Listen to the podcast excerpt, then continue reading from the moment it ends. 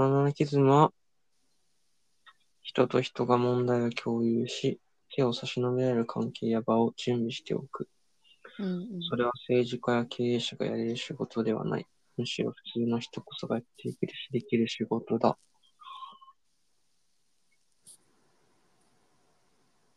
で、この、ドキュメント開けるか。なんか、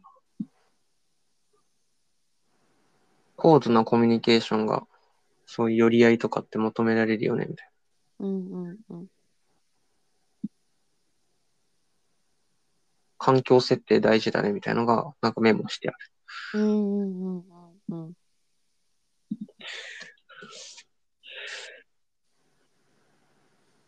そうだね。そういう関係や場の耕しこそが、危機の時に問題を共に察知し、柔軟に対応する素地となる。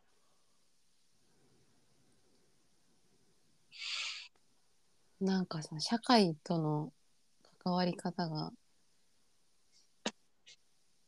インターンとかから始まってるからなのかわかんないけど、うんうん。結構ミーティングとかして時間内にアジェンダを終わらせてみたいなのが染みついててなんか時間を気にせずに場ではうん話せるみたいなのは結構ねない感覚だなというか時間内になんか決まんなくていいんだみたいな気持ちになったあ読あ。みながら、うん。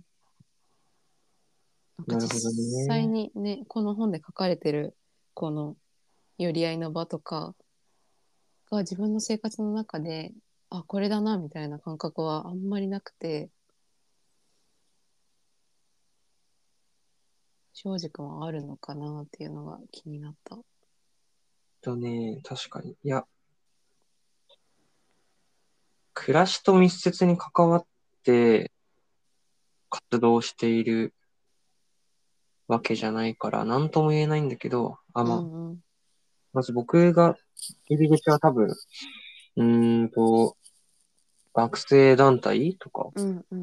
の活動になってくるんだけど、まあ、どうしても、まあ、そのさっきのはるちゃんの言う社会とのつながりみたいなので言うと、一応、協賛してくれている企業さんとか、うんうん。してくれている社会人、OBOG とかのはい社会人の人たち、支援者さんみたいなのの支援があって、雑誌とかうん。紙媒体を作ってたんですけど、うん。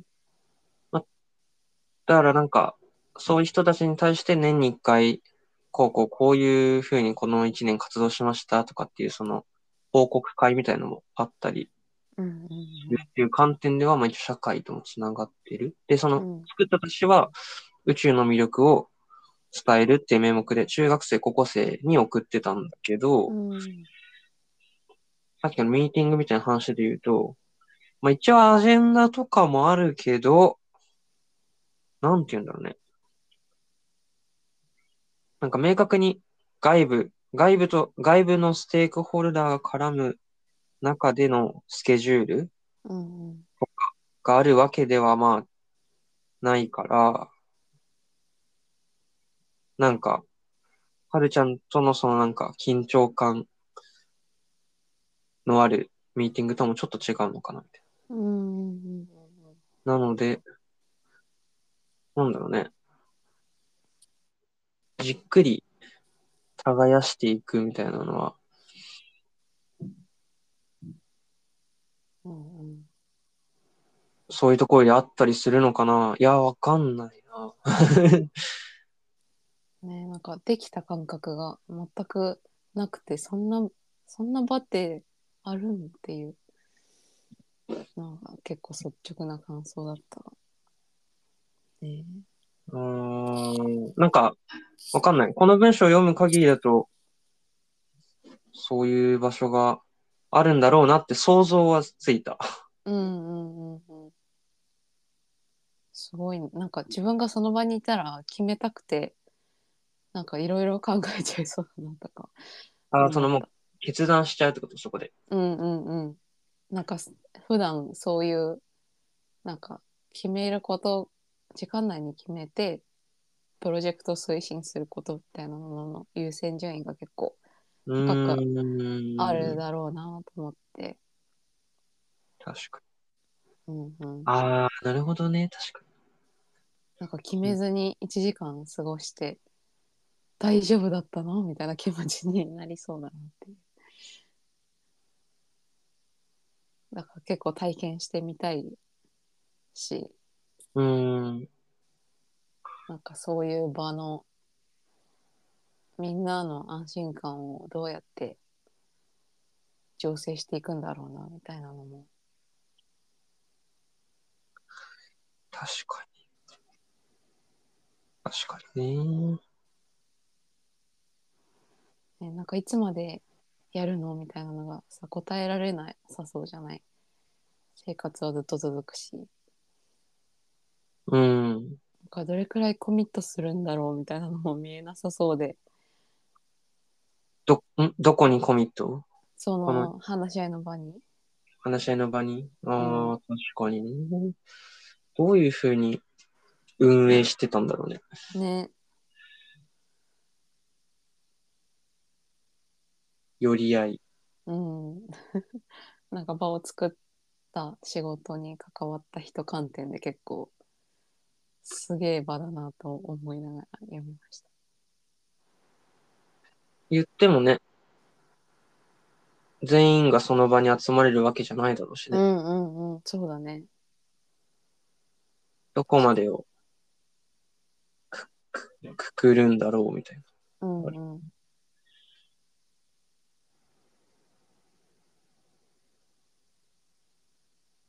コンセンサスを探る技法。第一章。マジで。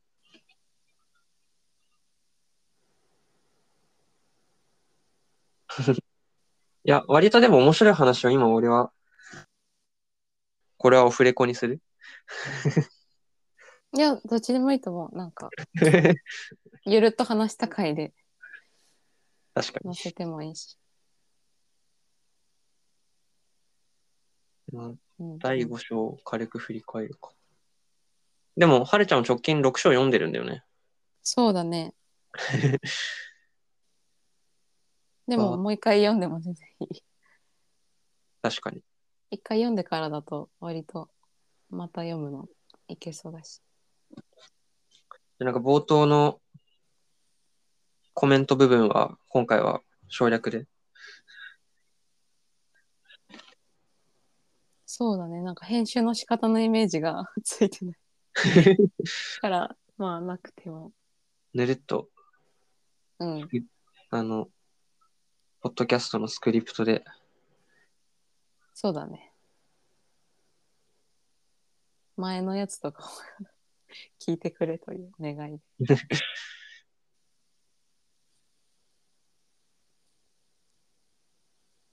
でも少なからず、我々じゃない人が一人でもこれを聞いてくれていると事実が面白い。ね。いやすごいよね。うん。なんか久しぶりに開いてびっくりしちゃった。どこで、やっぱり脱成長ってキーワードなのかな？それかなんか最近だと暮らしのアナキズム編スタートが17回ぐらい再生されてて。うん。暮らしのアナキズムっていう要素なのかうん。なんだろうねうん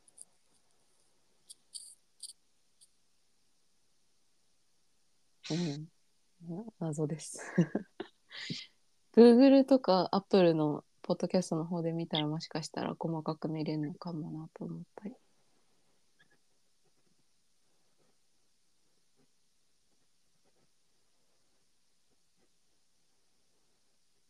うんうん。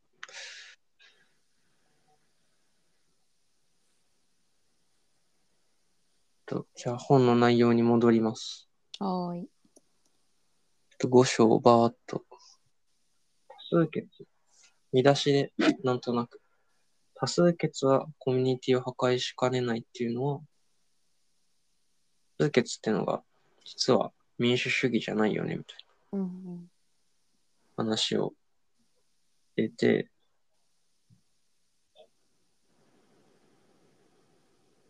次の強制力を持たない政治っていうのは、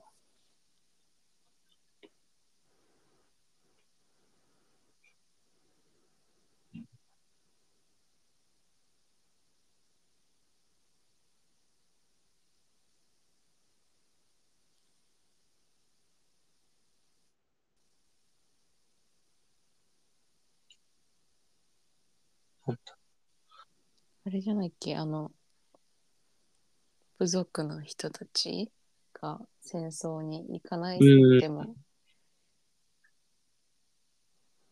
別に、排除されないよ。うん、罵られたり、なんで行かないんだっては言われない、ゆるさがあるみたいな、余白というか、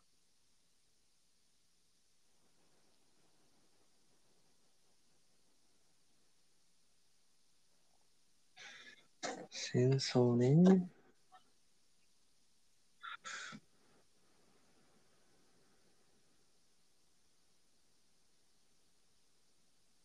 確かに。なんか、それで言うと、今パッて思いつきだけどさ、うんうん、そういうゆるさ、自由さみたいのは、一応この資本主義では割と許されてるんじゃないかなとか思った。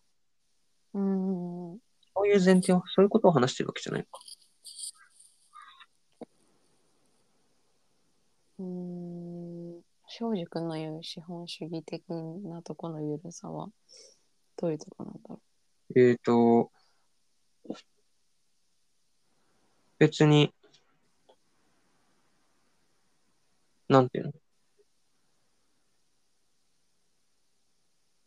自由じゃん？働くのも、う。うんうん、働かなくても。うんうん、でも働かないと、お金は稼げないよ、みたいうんうん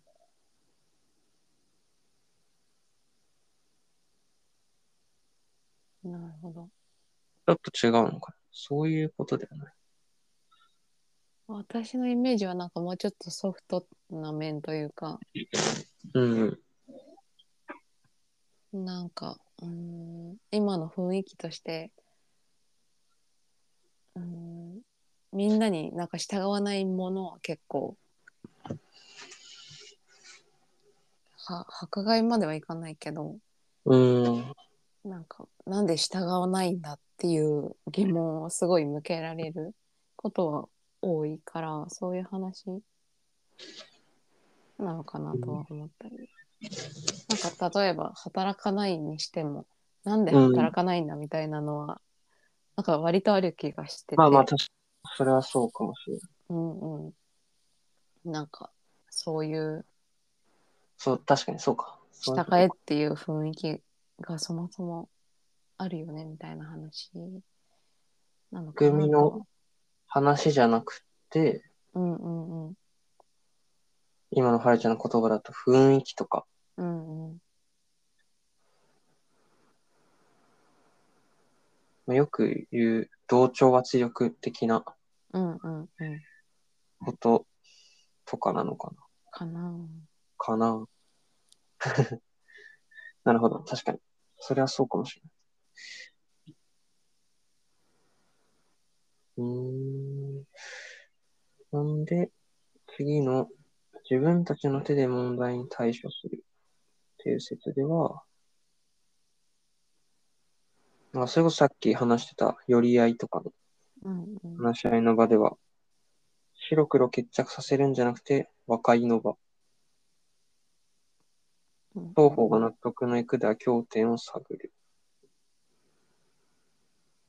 一方で我々は何か問題が起きたら、すぐに行政や警察などに頼ってしまう。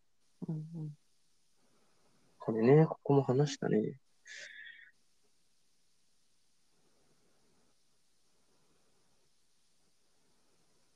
うん。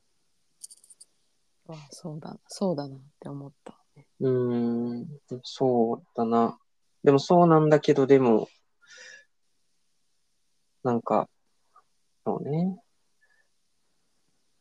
対処しきれないから、アウトソーシング、警察に頼ることも大事だよなとも思ったりするし、難しい。うんうんうんバランスの問題だな、みたいな話をした気がする。うんうんで、次の説、納得いくまで話し合う。では、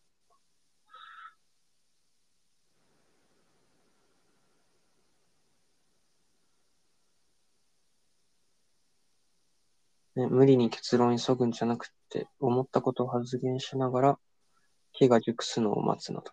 だここが、はるちゃん、本当にそんなことできるのみたいな。うんうん。いやーところで行ってみたいですねっていう。そうで。うんでまあ、そういう時に年寄りっていう存在が、年長者、年寄り、世話焼きバッパがまとめ役として、結構大事だったりするよ、みたいな。うんうんうんで、次の説、妥協を促す対話の技法は、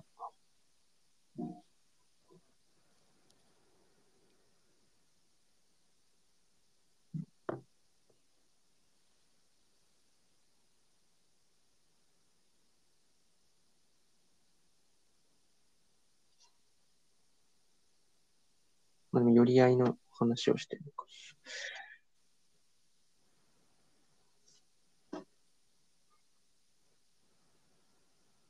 うん会の話と対比しながら、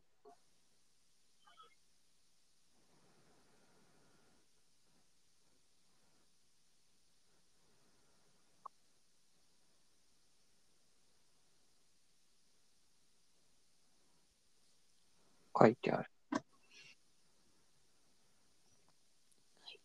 うんうんうんうん。でも明確にこれっていうのが書いてあるわけでもない。うん次が不完全だからこその平等主義。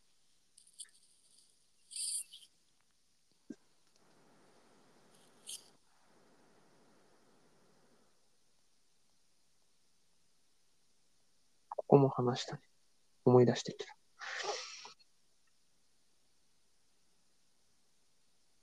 世話役はだいたい10件から16件くらいの家を世話してまとめていた。はいはいはい。当時の家族構成だと大体50名から80名。それ以上の数になるとまとめるのが難しく。これすごいよね。うん。いやー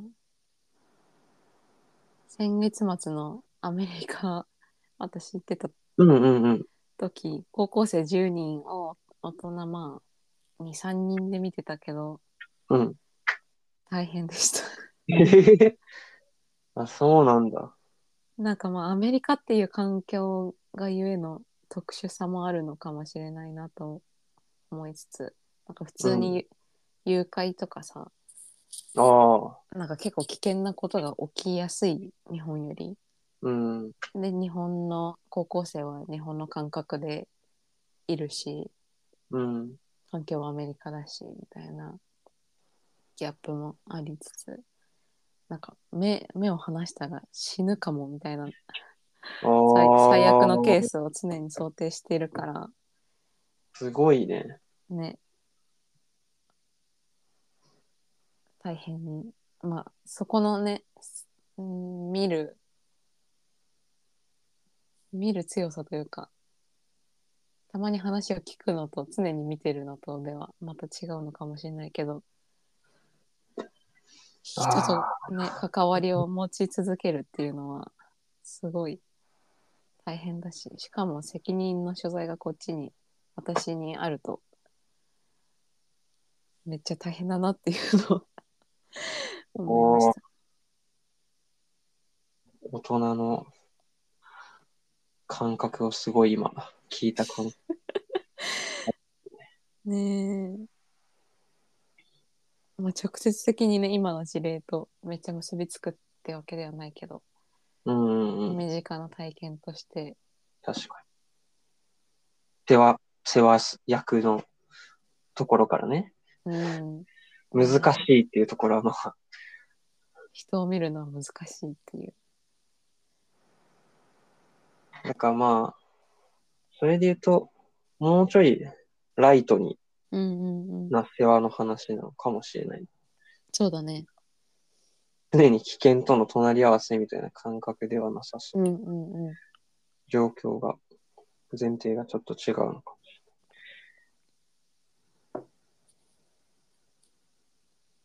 でなんかさっきのインターンが最初の社会の接続みたいなところで言うと。うん。割となんか時間が決まってて、うんでそその働く時間の中でもさらにミーティングの時間とかなんかいろんな時間が決まっててっていう働き方をのイメージが強いとうんうん。なんかこういう事例もそういうフレームの中にあるんじゃないかみたいな自分のイメージの前提というか、がある気がしたけど実際はなんかもうちょっと境目が曖昧で暮らしの中にもうちょっと溶け込みながらやってたりするのかなっていうのを今話してて気づきました。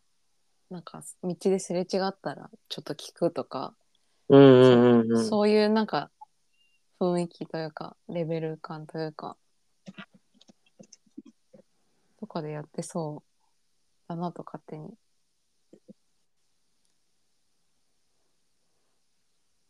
ね何時から何時この人何時から何時この人みたいなのやると大変だけどうん。ご飯食べながらとか生活の中でね、その本当にそれこそ。うんうんうんそうだよね。なるほどな。お互いにねそれを話す余裕があるような生活をしてるってことなのかなみたいなそもそも。うん。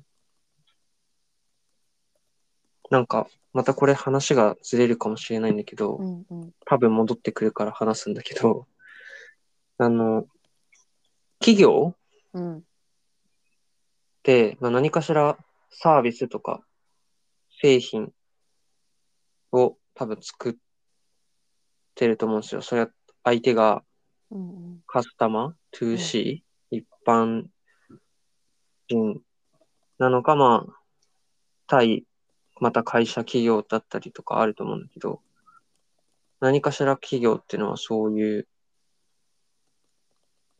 なんか、物がなくても、こととか体験とか売ってたりすると思うんだけど、なんかもともとは、全部そういうのが家の中にあったみたいな。うんうんうん。ってある本に書いてあって、だけど、例えば、えっ、と、昔は洗濯を自分たちでやってたけど、洗濯機ができて、なんていうの？その時間を、こう、洗濯機械がしてくれるようになったとか、どんどんなんか人間ができていたことが、を外注できるようになった企業のおかげで。で、なんか、えっ、と、教育とかも多分、塾とかができたりして、まあ学校がまずできて、塾ができて、なんかどんどん、なんか、家、家じゃなくて多分外で勉強するとか、うんうんうん。アウトソーシングするようになってったりとか、っていう中で、もしかしたら、暮らしなんていうの暮らしの、うん。あり方、政治、なんか、うんと、ここで言う政治うんうん。とかも、なんかどんどん暮らしからなくなっていっちゃったのかな、みたいな。うんうんうんありそうだね。うん。なんか意思決定みたいなとこ。うんうんうんうんもっと近いとこにあったけど、今遠くなって自治体とかうん政府まで飛んでっちゃった。飛んでっちゃったというか、うん任せっきりになってしまっている。ってところは、なんか、なんかちょうど俺がその企業関連の研究をしているから、そういう文章を読んだんだけど、うんうん。類推、政治とかにも類推できるのかな、みたいもううんうん。だうん。な。う。ん。そう納得感あるだから、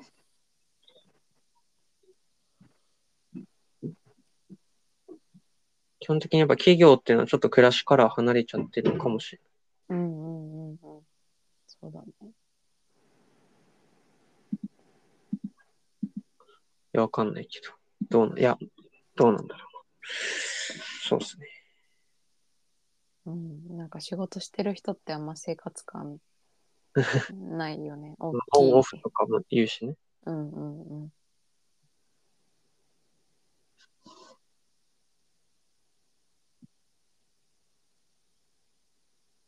はるちゃんのメモろうとしてんだけど。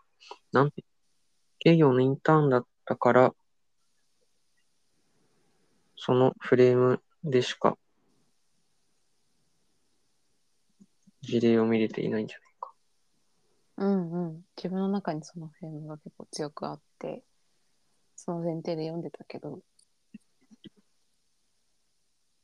なんか実際はもうちょっと境目が曖昧なのかもしれないと思った。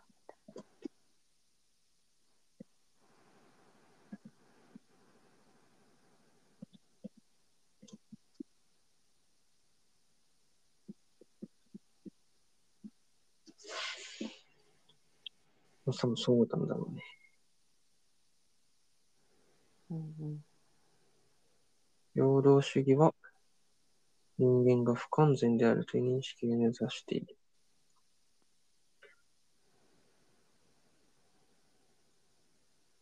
で誰もが欲深いからこそ、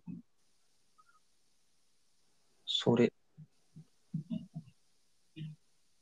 を同時に成り立たせ、不満が出ないようにするために公平公正な仕組みが編み出されてきた。うん。多数決って、戻って次の説。多数決をしない暮らし第一主義。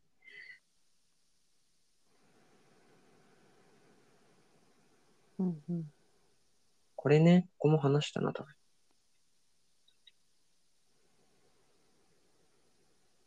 なんか、事例の空から始まる、なんか引用のところで、村会議でも、そうだが10、10人中7人賛成なら、残りの3人は、付き合いのため、自分の主張を諦めて賛成するのが昔のしきたりよ。うんうんうんどうしても少数派が折れないときには、決は取らずに少数派の説得を続け、説得に成功してから決を取るので、満場一致になっちゃうの、なっちもうのよ。で、なんか、ここで僕がメモしてたのが、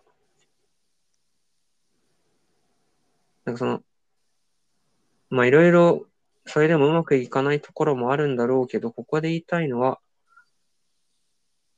その付き合いのためとか、うんうん。説得するってプロセスが大事なんじゃない？大事で、今そういうのが、衆議院何何票、何票、過半数超えてるからもうこれ決定みたいな。うんうんうん。野党の声をそのまま置き去りにして進むとかがいいんだっけみたいな。いうんうんうんや、難しいけどね。うんうんなんかそそもそものあの目的として何かを決めて推進するっていうよりそのそれぞれの暮らしが良くなるっていうところがうん。出して置かれててうん。じゃあなんか前者の目的を設定してそれに向かってやるっていうのがなんで起きるのかっていうとやっぱそれは結構効率を意識した経済成長的観念な気がしてきて、うん。なんか一番小さいレベルでの脱成長的な営みが結構この納得するまで話し合うみたいなところな気がした今。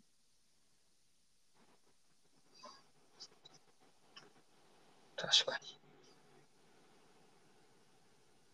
うん。やっぱ効率を意識すると期日があってそれに沿っていろいろ決めてみたいなのはすごいねできることは確かにいろいろ増えるしそのためになんか 3, 3人その反対の3人の説得をするのがより大きな利益を生み出すかと言われると、まあ、目先で考えるとねすぐに決めて7人いいって言ったからやろうっていうのがいいけど、その後なんかよくよく見るとその3人との関係性がうまくいかなかったりもするし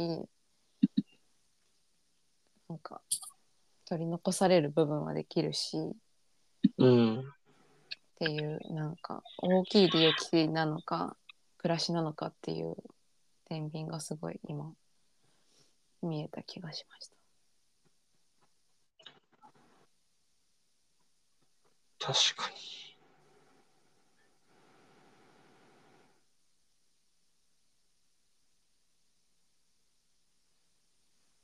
確かに。だからねなんか自分の中に納得感が生まれるまで人と話して良いっていうのが結構インプットされただけでもこの本を読んでよかったなっていう。あ、今のところもう一回お願いします。えー、と自分の中に結構うんうん。今までのその関わってきた社会的な場の影響で時間内に物事を決めるっていうのが結構強くうん。優先順位高めにあったけどなんか全体の納得感のために時間をかけて話し合ってもいいっていうことがインプットされただけでもうん結構この本を読んだ価値があったなと思ったりしました。そこがね、なんか、ポスト資本主義味があると思っている。うんうんうんうんだから、バランスで絶対、ぜうんと時間内にやっぱ物事を決めることって合理的だし、うん効率的で、なんて言うんだろう。大切なことだなって僕はやっぱ思う。だけど、一方で、ね、その今言ってくれた。なんか問題を解決するってなった時に、制約なしで、ゆっくり議論するっていうのも、大切だよなっていうのを得られたの大きいかもしれない。うんうんうんなんか、でも多分どっちかっていうと僕は多分まだそんなに、うんと、えっ、と、なんか、企業でのインターン、一般社団法人とかも含めて、なんか NPO とか企業だから、そういうところではない。学生団体での活動が長かったものとしては、割と自分が動かしてたその、ウェブサイトで、うん。なんかこう、記事を書く、宇宙と、なんか芸術とか、いろんな学問と宇宙との関係性みたいなのを書く記事を、単16記事書くっていうプロジェクトがあったんだけど、うんうんその時とかは、まあ一応期限決めるんだけど、なんか、みんなでひたすら納得するまで終わらないみたいなのうん。ってきた立場で、だったから、なんか、あだから、そう、その、割とその時間内に物事を決めることって、もう大事だよな、みたいな。結構向こう側にある、うん意外と。はるちゃんって役はいうんうんうん。だなって思ってた。うんうんうん。素晴らしい。いいね。いや、だからまあね、本当にバランスな気がする。そうすると本当に終わんないし、うんうんうん。フリー団体はまあ、言っちゃえばボランティアで給与は発生してないから、うんうん。みんなの、いや、モチベーション一緒か。削ってやってるから、なんか、まあ、いい面、良くないことにそれが作用することもあるけど、うんうん。今日、今のこの文脈だと、ね、解決する上ではいいのかなって思った。うんうんうん。えっとね、時間がもう押してるので、振り返り今日終わりそうなんだけど、うんうん。めっちゃ最初、一番最初の説になんかふと戻ってみたんだけど、多数決はコミュニティを破壊しかねない。で、その二段落目、最後、三段落目直前のところに、うん。えっと、あまあ二段落目か。でいいのか。その政策、ポリシー、政治におけるポリシー、うんなんて合ってる？英語。は政治の否定であるっていう言葉でそれを表現、グレーバーはしてるみたいで、うんうんうん。人々が自らの問題を解決するという本来の政治の思想とは、政策っていう概念は相入れないっていうふうに主張してるっていうところと結構つながるかなって思った。まあ、つながるから書いてる。うんうんうんうん。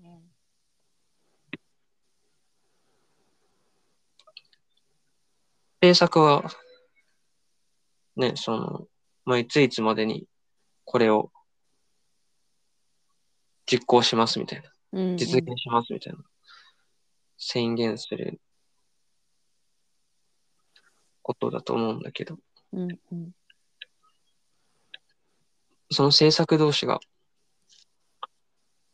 選挙とかで対立するのは、そもそも本来の政治じゃないよねってことを言ってて、割と、割と衝撃的なことを言っているよ。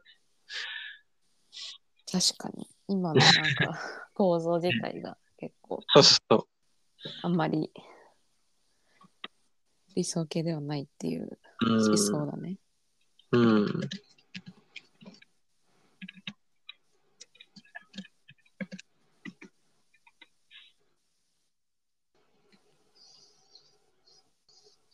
うん。うん、なんかこれもなんか成長しが必要がゆえの構造な気はするね。その政策を競わせてうんうんうん。より良いものを選びたいみたいな。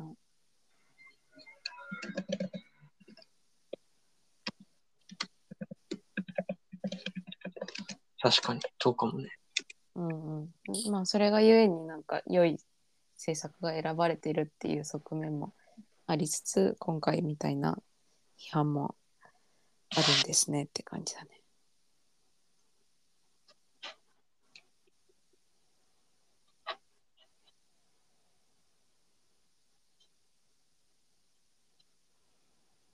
うん。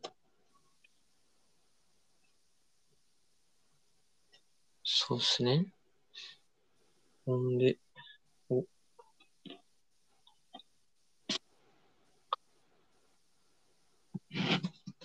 どうなのかな。原発問題による分断を回避させた村の論理うんを話したか。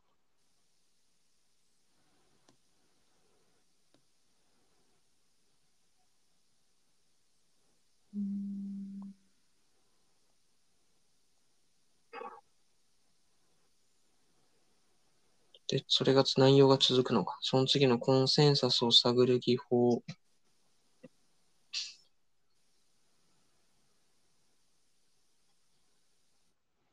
なんか話してない気がするね。ね、ここら辺が出ないのかもしれない。ここに来て。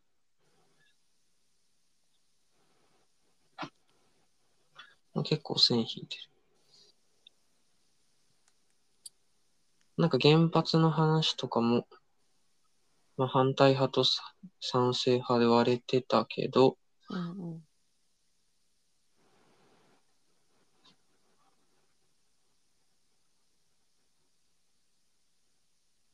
割とその引っ張ってたリーダーとか、自治体の人とかが、こう、まあ、公の場じゃない茶飲み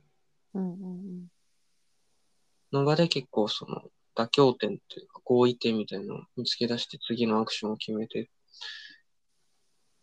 交渉したりとか、それぞれの立場があるけど、そういうのを超えて共有する思いをつなげて、コンセンサス、同意の可能性を探ることで、村の分断と破壊から守ってきた。まあすごいね、短い尺しかないから、経営に書いちゃってるんだろうけど、うんうんうん。そういう、寄り合いの場の配慮とか、茶飲み話的なゆる緩やかな関係っうんうんうん。ていうのが、村を支えて維持してきた。そういう地味な対話の技法こそが自治の根底にある。地味な対話の技法。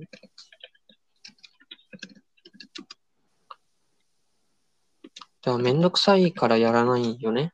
多分、今のうん世の中のマジョリティなのかな？わかん、いや、わかん、マジョリティとか言っちゃいけない。少なくとも僕の生きてた社会では。うんうんうん。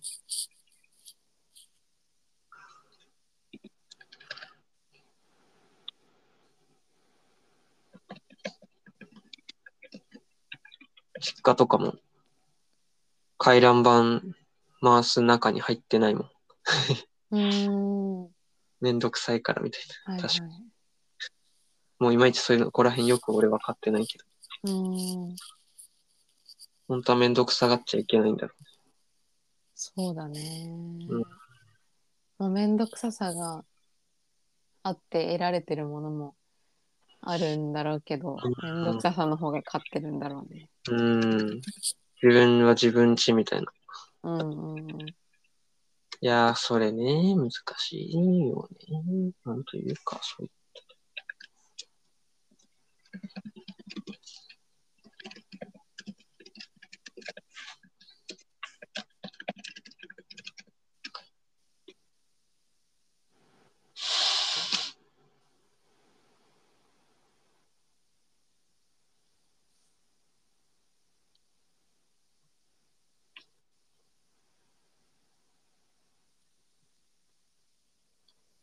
うんうん、な感じで確かに。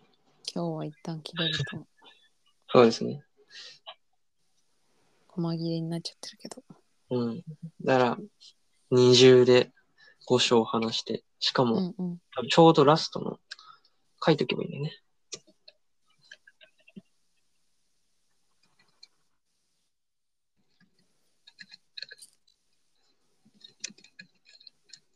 政治とは、他が出していくこと。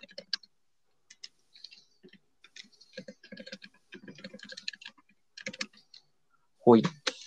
はーい。で、日程調整はじゃあまた。はーい。でも、ちょっと、1ヶ月ぐらい空けてもいいですか？僕、追い込まれてまして。大丈夫です。はい。はーい。また連絡します。こちらこそです。はーい。お願いします。ゆるく。はーい。ありがとうございます。ミーティング、頑張ってください。ありがとうございます。行ってきます。ではでは。はーい。じゃあねー。